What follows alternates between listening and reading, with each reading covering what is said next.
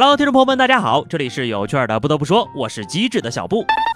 不得不说呀，有些大人呢，平时看你是张口闭口老子老娘的，一到儿童节就全都变成宝宝了。你们可要知道啊，假装儿童过节并向他人索要礼物，那可是犯法的。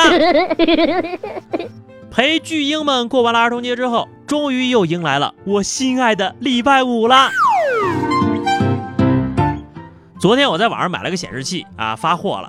可是今天早上上淘宝一看，竟然查不到物流信息了。后来才知道，这顺丰和菜鸟掐架了。通俗点说呢，就是阿里呢租了一块地，开了个市场收房租。中通、申通、圆通、韵达、顺丰等快递公司呢，就在市场的对面租了个门面来收快递。市场里面的商家找他们发货，市场快递就越来越多。阿里的老板也想赚一笔。但不想养快递员，也不想买物流车，于是呀，阿里就开了个店，叫菜鸟。如果快递想收市场里面的，必须要经过菜鸟。大部分快递公司都屈服了，只有顺丰不服。然后马云大大财大气粗的就直接把顺丰给封杀了。快递这么多，我不用你顺丰就行了呀。顺丰则回应，因为我们不给菜鸟客户数据才被封杀。而菜鸟要求，所有放在蜂巢的包裹都必须要返回信息给菜鸟，而且还包括非淘宝购买的订单。顺丰认为啊，菜鸟是想以此推销自己的阿里云，掌握客户的大数据。我就说，怎么最近只要有包裹，不管是不是淘宝买的，支付宝都会提醒我物流信息呢？但这样真的不违反网络安全法吗？阿里方面说了。阿里云一直在将保护客户数据隐私和数据安全作为生命线，未经客户的授权，阿里云绝不会擅自查看客户的敏感数据。本来他们两家掐架吧，跟我这种搬砖的农民工也没啥关系。我也知道，腰包都是被他们掏空的，但是也确实享受到了更方便的生活。可是，为什么每次大企业之间的互怼，受伤的都是我们呀？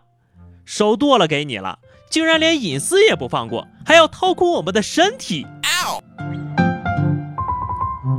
想起不久之前呢，苹果和微信的互掐。苹果呢作为一个大平台，封锁了微信的打赏功能，因为苹果的收费都是通过支付宝，并且从中获取利润。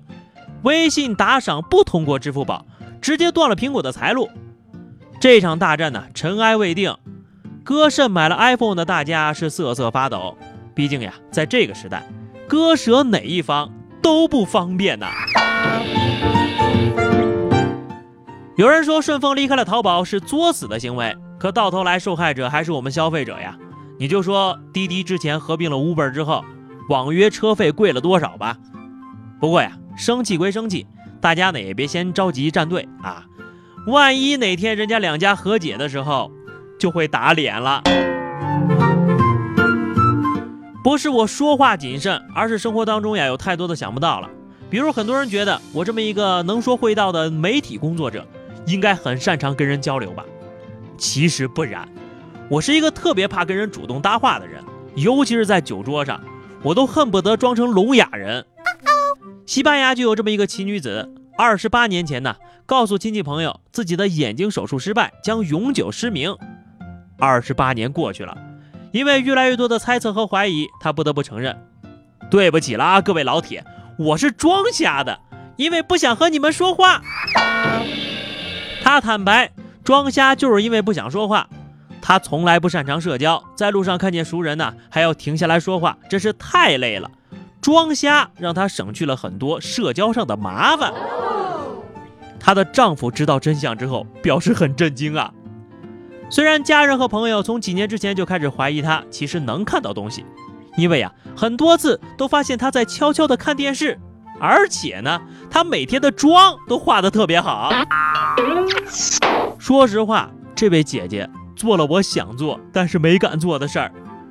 装瞎这么多年，真的是一位严重的社交恐惧症患者呀。不过呢，既然已经承认是装瞎了，说明情况有好转了。不过。你何必去装瞎子这么辛苦呢？你只要手里捧个手机就行了呀。也不瞒大家啊，我就是那种发现前面有熟人会故意放慢脚步，并且祈祷你可千万不要回头啊。再多告诉你们一个秘密吧，其实呀，我戴着耳机玩手机的时候也听得很清楚，我就是不想搭话。希望大家呢能够多学习一下和身边的人沟通和交流啊，这样呢对身心健康都有很大的好处。即便是自己一个人的时候，多照照镜子也有好处呀。名古屋大学研究人员最新的研究发现，一个人用餐的时候呀，对着镜子吃，用餐者会觉得食品的味道更好，吃的也更多。即使不面对镜子，只看着与别人一起用餐的照片或者视频，也能够获得同样的效果。他们表示。在一个人吃饭日渐增多的情况下，该项的研究结果或许能够帮助人们提高用餐的质量。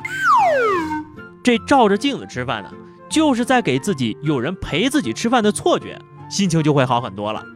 不过呢，大胖他就表示反对，不会呀，我一照镜子就恶心想吐，都吃不下去了。也不错呀，有助于你减肥。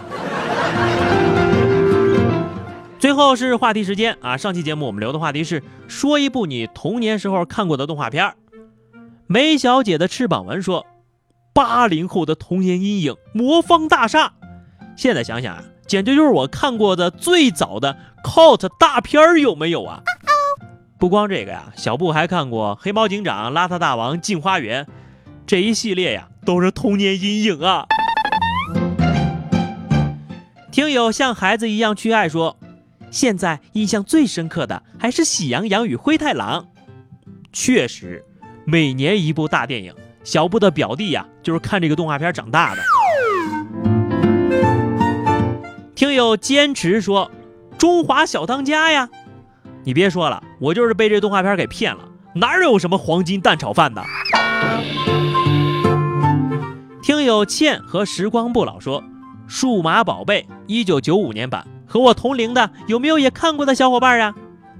这部动画片啊，也同样是小布的童年大爱，有品位。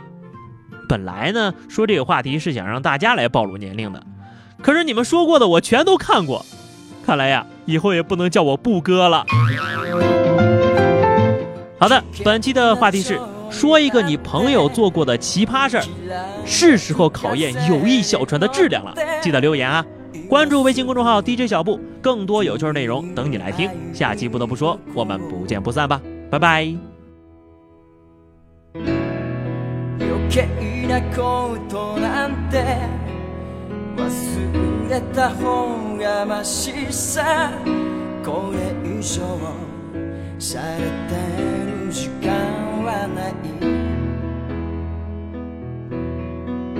何が「フォーフォーフォーこの